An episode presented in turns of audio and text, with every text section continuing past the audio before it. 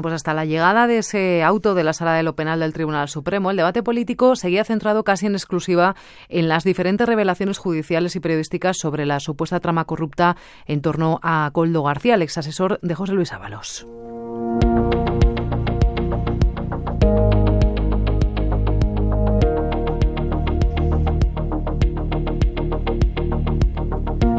Hemos tenido acceso al auto, no solo eso, a los informes incorporados por la Audiencia Nacional, al sumario, muchos folios de lectura para Gema Alfaro, para el resto de componentes del área de Nacional. Gema, buenas tardes. Hola, ¿qué tal? Buenas tardes. Bueno, primero, Gema, las referencias a ese encuentro entre Ábalos y su antiguo colaborador, Acoldo, en una marisquería hace tan solo mes y medio. Sí, José Luis Ábalos aparece como intermediario de la trama, se lo dice el juez. Se interceptó una conversación entre él y su ex asesor en una marisquería de Madrid el pasado 10 de enero en la que hablaban de la reclamación de Baleares por las mascarillas de 2,6 millones.